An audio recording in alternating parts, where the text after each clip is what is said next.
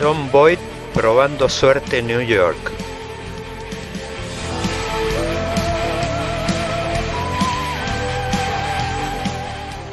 La mano justiciera de John Wayne matando a Liberty Balance.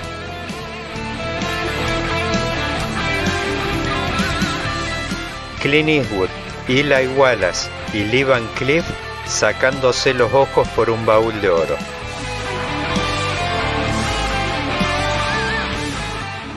El duelo inolvidable entre Henry Fonda y Charles Bronson.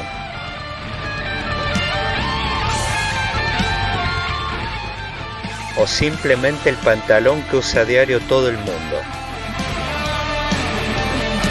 Vaquero, un podcast de política.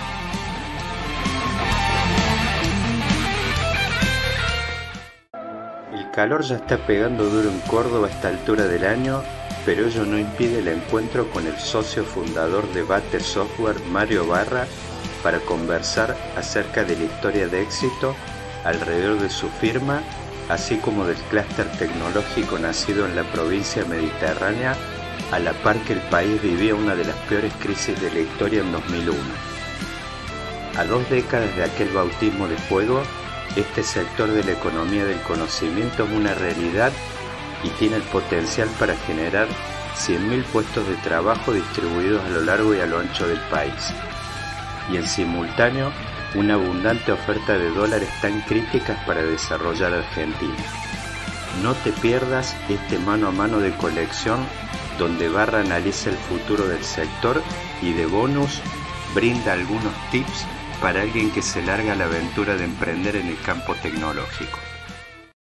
Mario Barra, muy bienvenido a este espacio compartido entre la hora del federalismo y Vaquero, un podcast de política.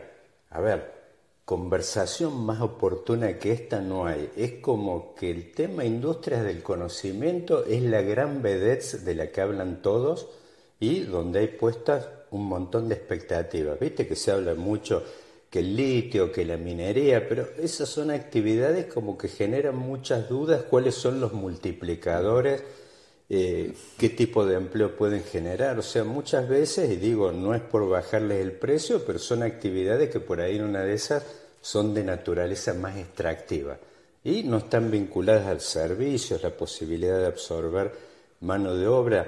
Me gustaría que cuentes un poco de qué se trata esta especie de Silicon Valley que hay acá en Córdoba y de los cuales vos has sido uno de los precursores por ahí tengo como en mente el nombre de un amigo que quiero en común, que es Manuel San Pedro, que en su época estuvo vinculado a, la promoción de un clúster eh, acá en Córdoba. ¿Cómo, ¿Cómo surge, cómo apareció? ¿Apareció de la nada esto un poco? Bueno, gracias Daniel por la invitación.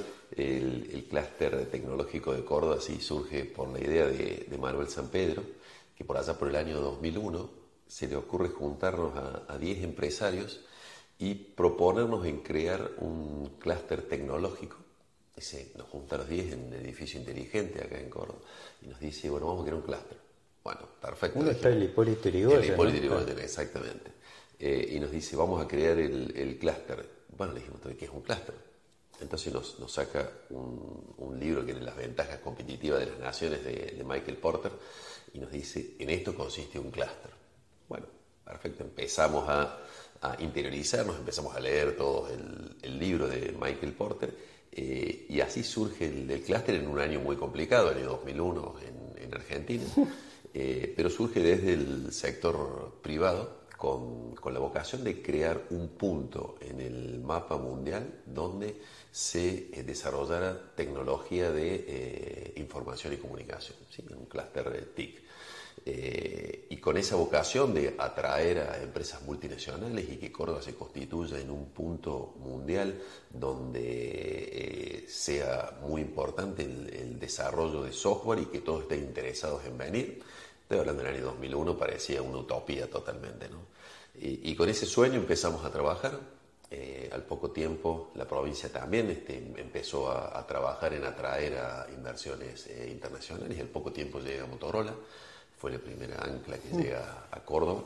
Eh, y a partir de ahí fue incesante la cantidad de empresas que empezaron a venir y cómo empezó a crecer el ecosistema y cómo a través del, del clúster empezamos a trabajar en todas las, ventajas competitivas que tiene, eh, que propone Michael Porter eh, y empieza a crecer Córdoba, que inicialmente eran unas 15, 20 empresas con suerte que le daban trabajo a cerca de 500 personas eh, y hoy tenemos más de 15, 20 mil personas trabajando en el sector. Y también comentabas vos con una eh, posibilidad muy grande, que ahora hablamos de un sector ampliado, que es el sector de economía del conocimiento, donde ya no es solamente software, no es solamente TIC, sino que estamos hablando de eh, todo aquel sector que pueda exportar su conocimiento, eh, donde agregamos, por ejemplo, puede ser contadores, puede ser este, arquitectos que puedan exportar, o puede ser cosas mucho más complejas, que puede ser un conocimiento en biotecnología que sea exportable también. Bueno, todo, todo ese conjunto de cosas es lo que hoy conocemos como economía del conocimiento. Eh, y eso genera hoy una gran, gran posibilidad de mano de obra y de eh, exportaciones genuinas y de alto valor agregado.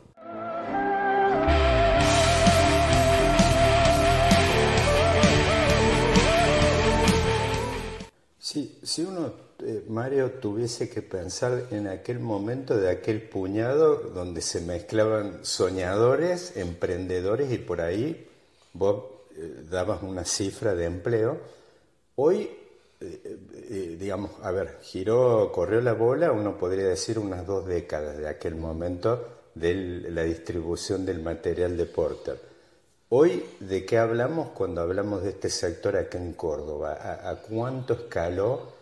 aquel proyecto que era un poco quizás embrionario de startups. Eh, eh. Sí, en, aquel momento aproximadamente podríamos hablar de unas 500 personas, unas 15, 20 empresas, con suerte, eh, trabajando. Hoy la cantidad de empresas está arriba de las 500, 600 empresas. Y la cantidad de gente está entre 15 y 20 mil personas. Hablando del sector netamente de software, ¿no? Cuando le sumamos los otros sectores ya nos vamos a cerca de 30.000 personas. Eh, ahora, eso es hoy, ¿no? La gran posibilidad está en los próximos años que se podría generar, según estudios que hicimos con la Bolsa de, de como la Cámara de Comercio Exterior de Córdoba, y según el estudio nos da que en el sector ampliado, o sea, lo que es el sector de economía de conocimiento, se podrían generar en los próximos años, hasta el 2030, cerca de 100.000 puestos de trabajo para este sector. Mario, pero ¿de qué depende? Porque ahí estás hablando como que fue una especie de garrocha que si mal no me da la cuenta es como que saltó unas 70, 80 veces, uno podría hacer la cuenta hoy, en dos décadas. ¿De qué depende de que vos en una de esas uno pueda pensar en una super garrocha de que ese sector que creció 70, 80 veces escale, no sé, a 10.000, a 1.000, a 10.000, a 100.000 veces? lo que fue en aquel momento. ¿Cuál es el insumo crítico, podría decir, el gran combustible que alimenta este motor de la economía del conocimiento? ¿De qué depende si vos dijeras tengo que elegir y quedarme con dos o tres cosas en la mano? Yo te diría que me puedo quedar con una y es específicamente recursos humanos capacitados al nivel de lo que se requiere. Eh, y cuando digo capacitados, no solamente al nivel eh, tecnológico de la materia, porque ya no hablamos solamente de, software, eh, sino que también necesitamos que manejen el nivel de inglés necesario como para poder trabajar para el exterior. porque los mercados centrales, cuando decimos de exportación, para esos mercados centrales necesitamos el nivel de, de inglés, ¿no? Quizás el mercado más importante es, Estados Unidos, pero la mayoría de los mercados, excepto Latinoamérica, necesitan inglés. Eh, y hoy el nivel de inglés en Córdoba es bastante bajo comparativamente con, otros lugares. Entonces necesitamos, por un lado, que más gente sea atraída hacia el sector eh, de la economía del conocimiento y por otro lado, que elevemos el nivel de inglés para que puedan trabajar para afuera. De esa forma podríamos tener esta cantidad de puestos de trabajo y además un nivel de, exportación eh, quizás pasar a ser uno de los más importantes.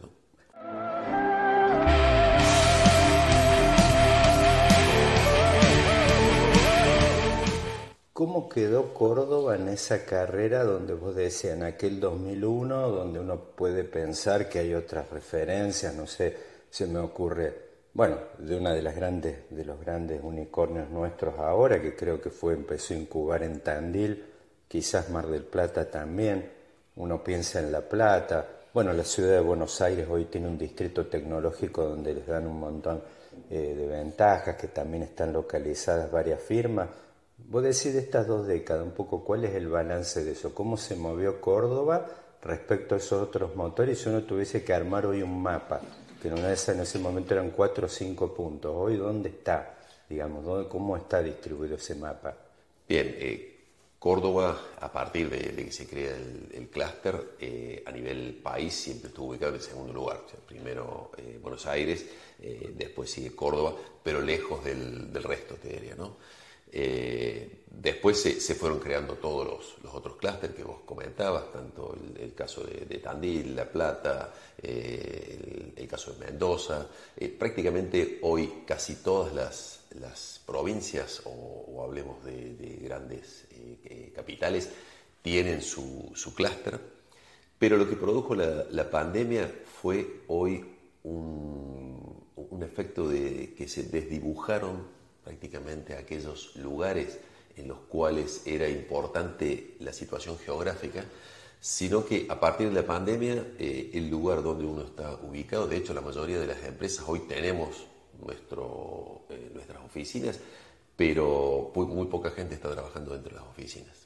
Mayoría decidió a partir de la pandemia, y digo decidió porque es una decisión eh, personal de los que trabajan en el sector, de trabajar desde cualquier lugar, ya sea desde su casa, de trabajar desde un, este, un bar o desde trabajar viajando, y lo permite el sector.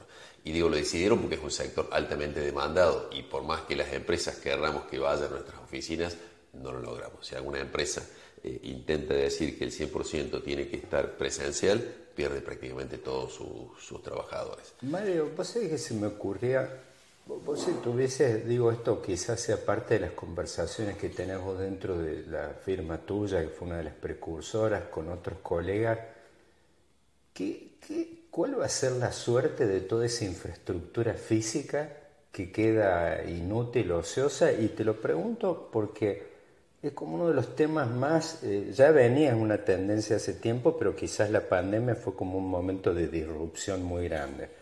Pero es como que estamos en un momento donde también en todo uno piensa en el plano político, grandes agitaciones sociales, el tema del empleo muy sensible, uno ve todas las consecuencias que ha tenido la pandemia, ¿qué será? ¿Cuál será el devenir si uno piensa que inclusive, y con los, por ejemplo, los de ustedes en, específicamente, los colegas, ¿qué están maquinando respecto a toda esa estructura física que uno pensaba, así como quedaban las acerías antes abandonadas, un montón de fábricas? Digo, estamos como en una fase... Yo creo que estamos en una fase de cambio. Eh, efectivamente, la pandemia fue un acelerador, fue un disruptor y un acelerador. En el sector ya se venía eh, pensando y trabajando esto de, del home office y a distancia cada vez más, pero todavía incipiente el número, porque la mayoría de los, de los clientes todavía no lo tomaban 100%. Y bueno, la pandemia fue un disruptor, eh, fue un acelerador total y, lo que produjo es que hoy prácticamente vuelve un porcentaje muy bajo, estamos hablando de un 10%, un 15%, depende, puede ser un 20% con mucha suerte. Yo creo que va a quedar eh, un híbrido, eh, pero nunca va a volver a lo que era antes y en ese híbrido va a quedar un porcentaje entre el 30%, 40% de lo que era antes. Y sí van a quedar muchos metros cuadrados eh, disponibles. Eh, para mí esos metros cuadrados van a tener que eh, refuncionalizarse para ser este, el hogar o hábitat de lo que hoy tenemos grandes falencias, ¿no?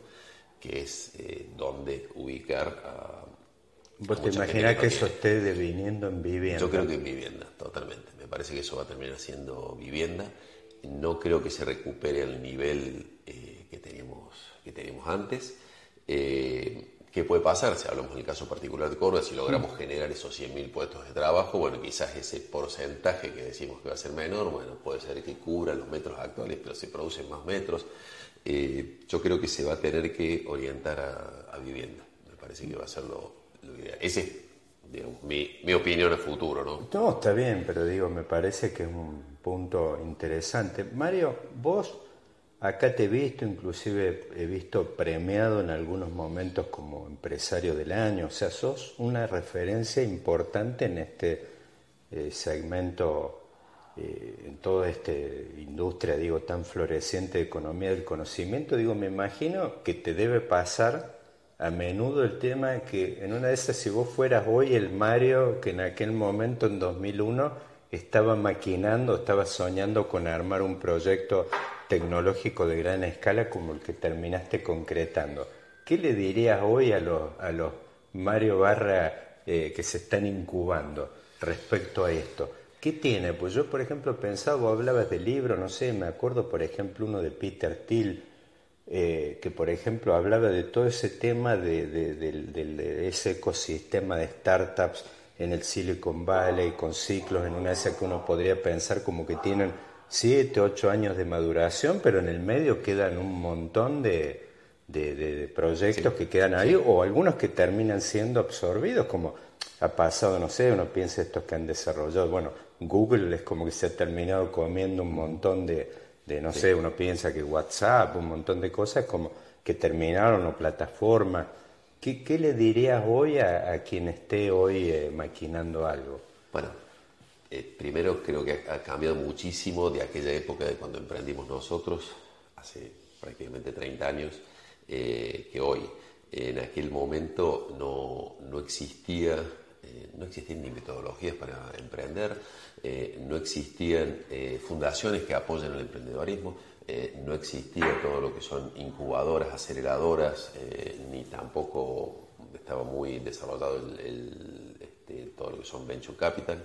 y tampoco estaba la vocación de los empresarios ayudar a los emprendedores a que eh, a que crezcan. O sea, predominaba como un paradigma más competitivo, digo. Sí, más, más competitivo y, tampoco estaba de, moda, ¿no? O sea, no, no, estaba esta evolución y esta conciencia de que generando más emprendedores generamos más riquezas.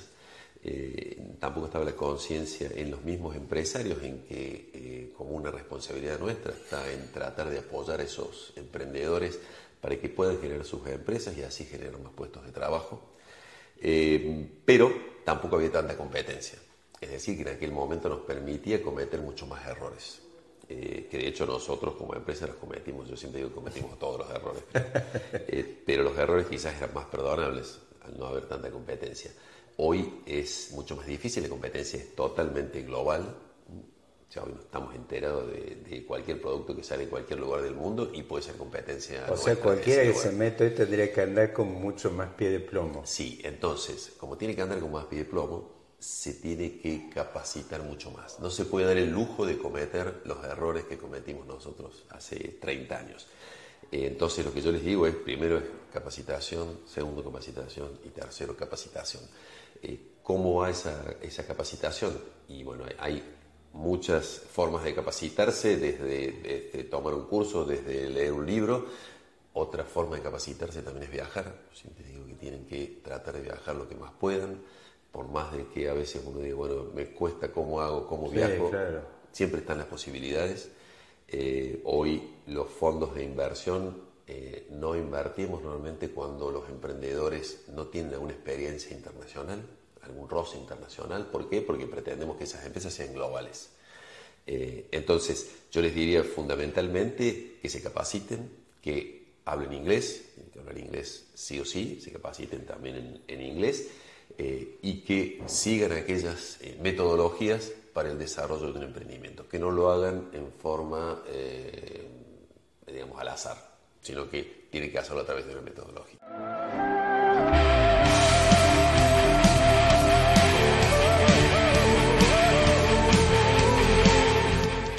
Mario, y en cuanto a inversión, si uno dijera, bueno, vos ya identificaste uno claramente que vos decís tenés que tener una inversión fuerte en capacitación, claramente que, por supuesto, con estos diversos métodos, inclusive algunos hasta informales, o no, no sé, son algunos inclusive hasta de absorción por, por copia, uno podría pensar alguien que va, viaja, mira cómo funciona, adquiere cosas, como que roba, entre comillas, diría. Eh, y en cuanto a inversiones, digo, de, otro tipo, hoy también, ¿qué te exige esto que uno podría decir para lo que vos largaste en este momento? Inversiones en fierros, que vos podrías decir infraestructura, no sé si hoy, bueno, y decíamos físicas, como que se diluye hoy la... Sí. No tenés, quizás en aquel momento pensar, no, alquilamos un lugar o compramos, hoy claro. ni siquiera eso. No, te diré que en, inversiones eh, fundamentalmente es en eh, recursos humanos, en, horas de trabajo. Claro. Para el sector nuestro en particular, ¿no? o el sector de economía y el conocimiento. No tenemos grandes eh, equipos que se pueden comprar, que sean costosos. Obviamente eso, el, costo hoy es despreciable cuando lo comparamos con la, con la inversión en eh, en materia gris, en, lo que sería inteligencia para producir eh, un, desarrollo tecnológico de cualquier nivel. Entonces, la mayor inversión va hacia, hacia eso y hoy, que es un sector en el cual la hora hombre eh, es elevada también. Entonces, el mayor costo está en eso. Normalmente las mayores inversiones van para ese lado en la primera parte. La segunda parte de la inversión va a todo lo que es marketing. O sea, primero tengo que tener el, producto, pero en segundo nivel tengo que ver, bueno, cómo ese producto lo vendo a nivel mundial. Mario, hoy justo estamos en días de Mundial de Fútbol. Digo, si vos tuvieses que localizar y pensar en la segmentación que tenés en el fútbol hoy, ¿no? Vos podés decir, bueno, tenés la Champions, otro nivel, la mayor parte de los jugadores argentinos de elite jugando ahí. Es más, hay un solo jugador que juega en la Liga Argentina y es más, no tiene ninguna chance de ser titular hoy, creo que tercer arquero fácil. Eh, y después, bueno, tenés una decantación donde tenés, eh, bueno, y hoy Argentina tiene muchos problemas, inclusive hemos visto, se ha hecho como un abismo grande respecto al nivel de la liga brasilera. Hoy Argentina, nosotros ganábamos Copa Libertadores y no tenemos chance salvo, no sé, tendría que haber, pero como que Brasil ha habido una especie de... Se ha generado un abismo que no había antes futbolístico. Hoy Argentina en ese mapa de las ligas, ¿dónde la podrías localizar? Donde vos podrías decir, no sé, el primer segmento ahí tenés las ligas de California. ¿Dónde estamos jugando y dónde, si vos dijeras, yo me siento con Mario Barra y algunos referentes grandes del sector, de la tecnología en Argentina, ¿dónde estamos parados hoy? ¿Dónde ves en ese juego de las ligas que podemos estar parados por ahí de acá a 5 o 10 años? Bueno, eh, en, eso eh, tendríamos que quizás dividir eh, que, quiénes, por qué, qué pasa. Hoy a nivel país, lamentablemente, la inversión que se puede tener en startups es baja. Digo, eh, cuando en Argentina alguien invierte 500 mil dólares, para poner una cifra, en una startup, en Latinoamérica, digo, los otros países, quizás estamos hablando de dos o tres veces más, y en Estados Unidos estamos hablando de diez veces más. Entonces es muy difícil competir. Pasa lo mismo en el fútbol. Sí, claro. Es muy difícil competir cuando el presupuesto para el armado del equipo es mucho menor. O sea, ahí tenés una barrera de entrada. Exactamente, es una barrera de entrada. Ahora, ¿qué pasa y por qué decía que podemos dividirlo en dos? Está en todos aquellos emprendedores que tienen las posibilidades de viajar y obtener esas primeras inversiones afuera a través de que o hicieron algún posgrado afuera o estudiaron afuera o tienen relaciones afuera. Entonces esas primeras inversiones, en vez de conseguir esos 500 mil dólares acá, pueden conseguir una vez a los 5 millones en Estados Unidos o, podría ser también en algún otro país central para esto, en algún país de, Europa. Eh, y están en mucho eh, mejores condiciones que los que tienen que hacer la inversión con los 500 mil dólares o 50 mil dólares. O sea, el tipo que tiene la agenda telefónica, 5 o 6 teléfonos y acceso a ese tipo es un jugador importante. Eso es hoy cuando analizas la mayoría de los, eh, de los unicornios de Argentina, la mayoría han tenido una experiencia internacional. La mayoría o han estudiado afuera o tienen esa agenda, esos teléfonos. Claro. Es, muy difícil para alguien que no tiene esas eh, relaciones, eh, no solamente las relaciones, sino la apertura mental también, ¿no? Eh, es muy difícil. Por eso nosotros lo que estamos tratando de, inculcar es que viajen, que vean, que salgan, que traten de armar esa agenda. No es fácil, ¿no?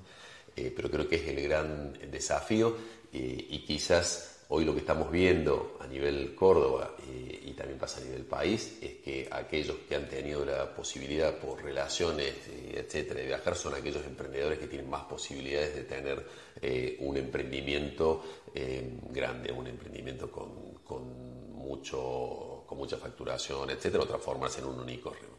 No sé qué me dejaste pensando, digo un poco ahí, quizás como broche de oro para cerrar. Córdoba es como un lugar, como, bueno, pasa por configuración física, es mediterráneo. Y es como que siempre ha tenido como una especie, bueno, no lo vemos en el plano político, es como que ha tenido una especie de partido local que muy difícilmente no ha tenido nunca un correlato nacional, inclusive la política acá ha transcurrido en los últimos, yo te diría dos décadas muy alejada de, de las tendencias nacionales, ha sido en ese aspecto en este sector en particular, y vos cuando ahí me decías, yo me decías como que me hacía un poco de ruido, eh, Córdoba ha tenido una especie, digamos, de, de, de, es como que ha saltado esa especie de, mediterraneidad, digamos, eh, eh, en cuanto a redes, digo, con más con la potencia que decís vos, como un asset de primer nivel y casi decisivo el tema del, de las redes estas internacionales. ¿Ha tenido Córdoba en eso una evolución? Sí, Córdoba ha tenido una evolución. Yo creo que todavía nos falta un, poquito. Digo, no hay ningún unicornio cordobés todavía. Eh, nos falta que sea ese gran salto. Eh, ha, podido hacer ese salto porque tenemos empresas. ¿Estás con ganas de en ese sentido vos? Yo creo que sí. Me parece que no falta mucho para que Córdoba tenga, Su, unicornio. Eh, ¿Por qué? Y porque muchos de los emprendedores o, empresarios eh, han volcado toda esa vocación. Hay muchos hijos también de esos emprendedores. Eh, hay muchos que se han contagiado de esa energía, no solamente digo los hijos, sino también algunos eh, que han, logrado contagiarles esa, esa, energía emprendedora. Entonces yo creo, está también la agencia Innovar Emprender en Córdoba, que está apoyando mucho el emprendedorismo. hay muchas fundaciones.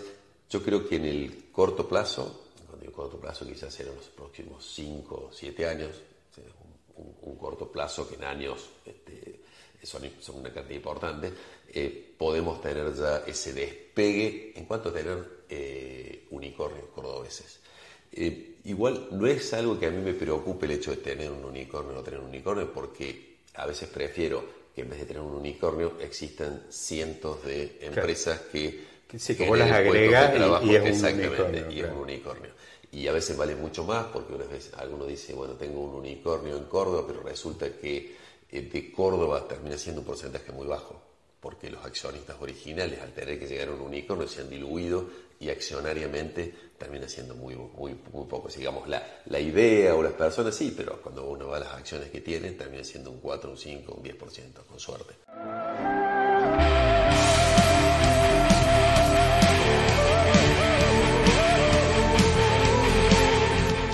Mario, esta sí, pero esta sí que es la última de esta que espero que sea tu primera visita.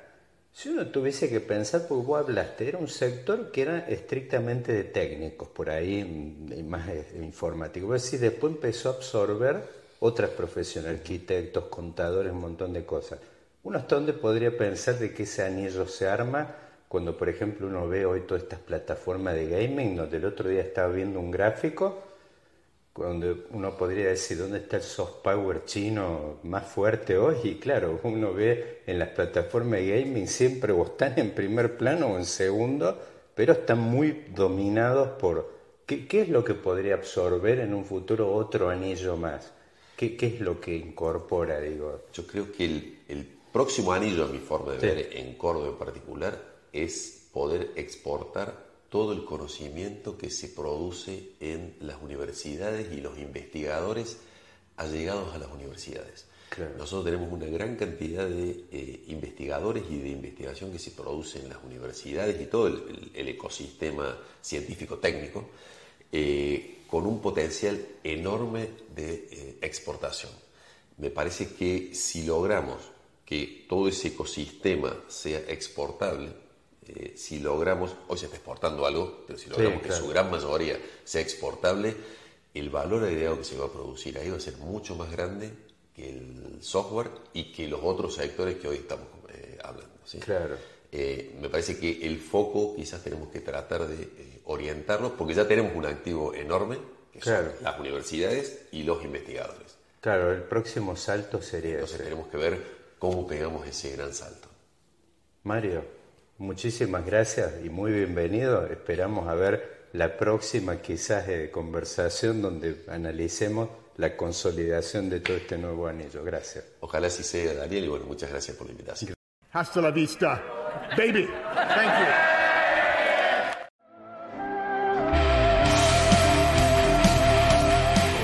John Boyd probando suerte en New York.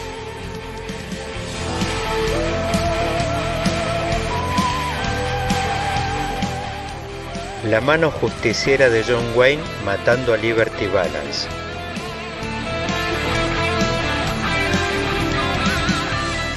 Clint Eastwood, Eli Wallace y Lee Van Cliff sacándose los ojos por un baúl de oro.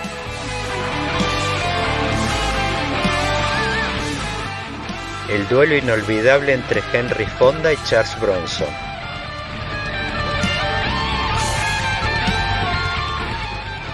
O simplemente el pantalón que usa a diario todo el mundo. Vaquero, un podcast de política.